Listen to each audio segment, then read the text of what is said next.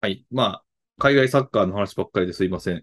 えっと、いよいよ、ね、あのー我らがアルビレックス新潟の話をしていかないとね、いけないなと思っております。週刊アルビレックス。えーこのコーナーはですね、我らがアルビレックス新潟の最新情報、はレい。ビューなんかをえーしていくというコーナーでございます。では、はいえっ、と、まあ、いろいろあるでしょうけれども、まずは レビューをお願いできますかえーっと、アウェイの長崎戦だったんですよ。うん。先週末。はい。うーん、まあ結果で言うと2-2のドローなんですよね。うん。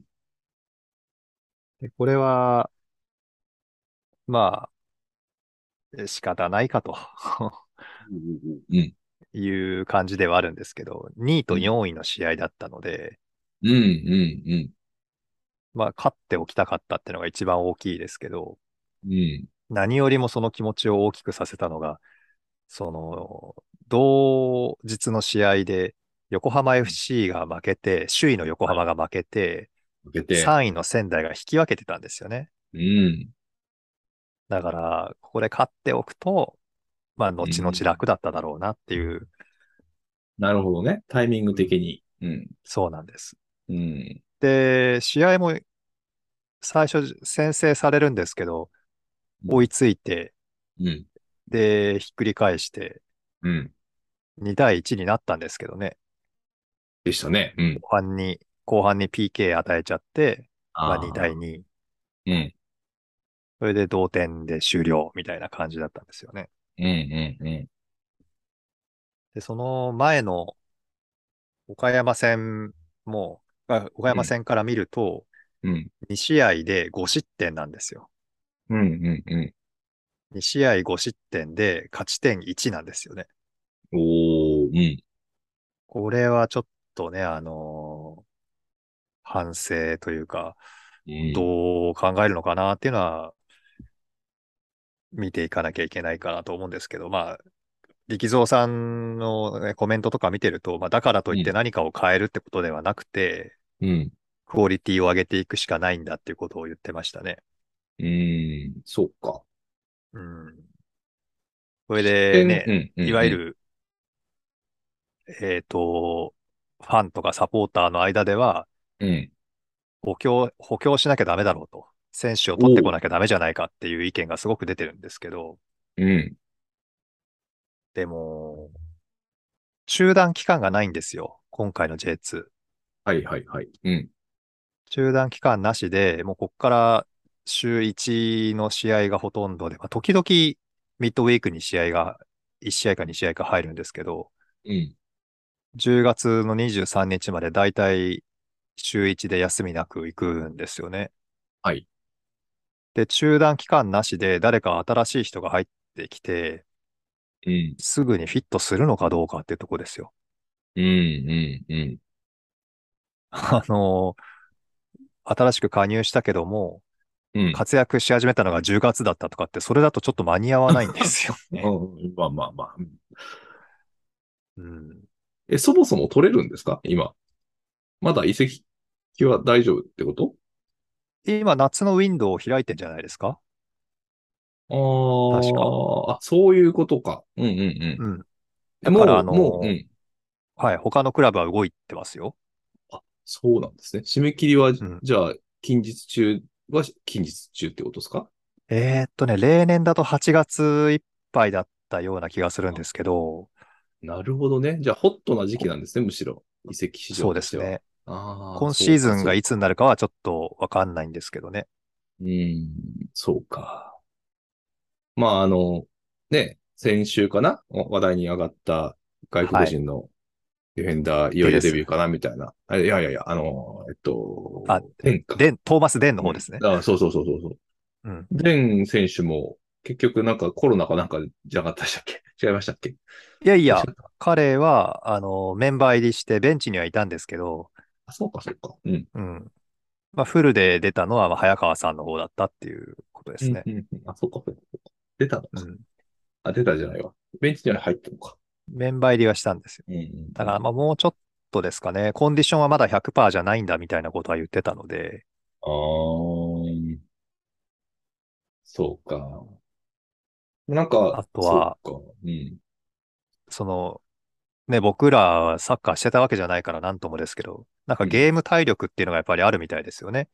うん、うん、うん。真剣勝負で90分出てないと、やっぱり90分の力ってのはつかないみたいで、うん。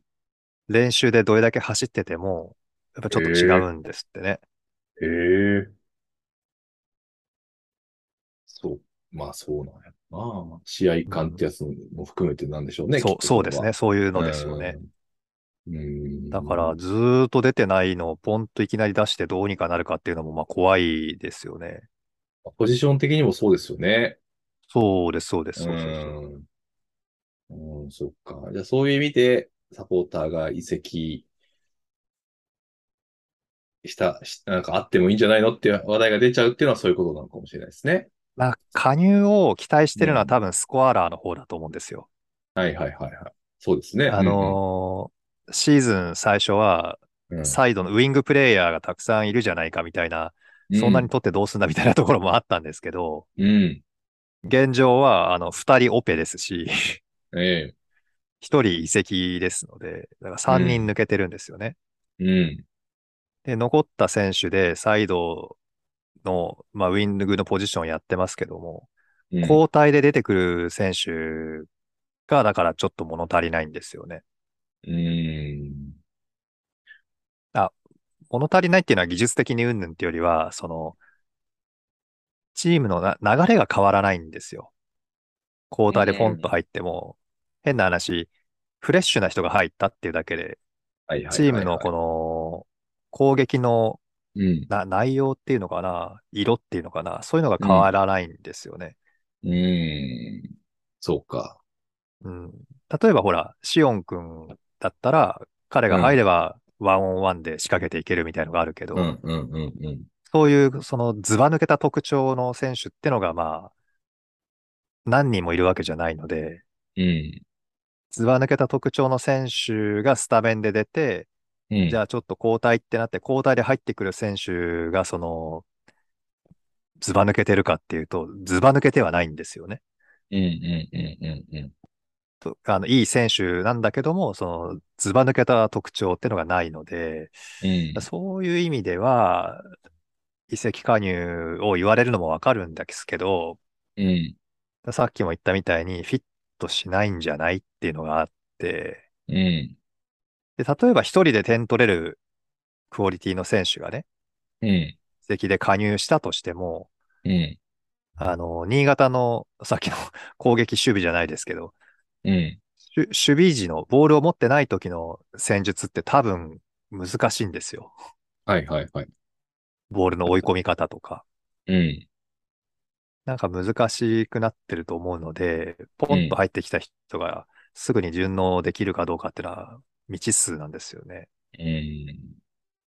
じゃあ、洋介さん的には、そんなに積極的に移籍はいいんじゃないのみたいな感じってことですかね。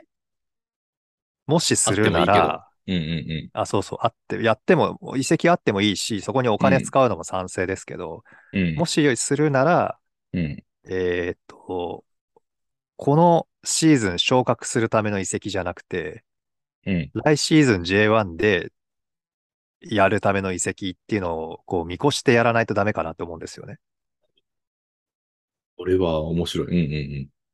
てのは、うんうんうん。うんフィットするのが来シーズンでいいよっていう考え方で加入させると。この、このシーズンに。ええとなると、な、若手ってことにな、なってくるかなまあ、みたいなわ感じですかね若手でもう、んその、ベテランっていうか、その、ちょうどいい年代の選手でも、それは全然ど、どっちでもいいですし、お金はかかるから、 多うん分若手とかになるんでしょうけど、うん。でも、そのね、狙いとして、うん。今シーズン勝ち抜くためのっていうんだったら時間がかかりすぎるから、うん。来シーズンを見越した移籍にお金を使ってほしいなって思うんですよね。はいはいはい。そうか。うんうん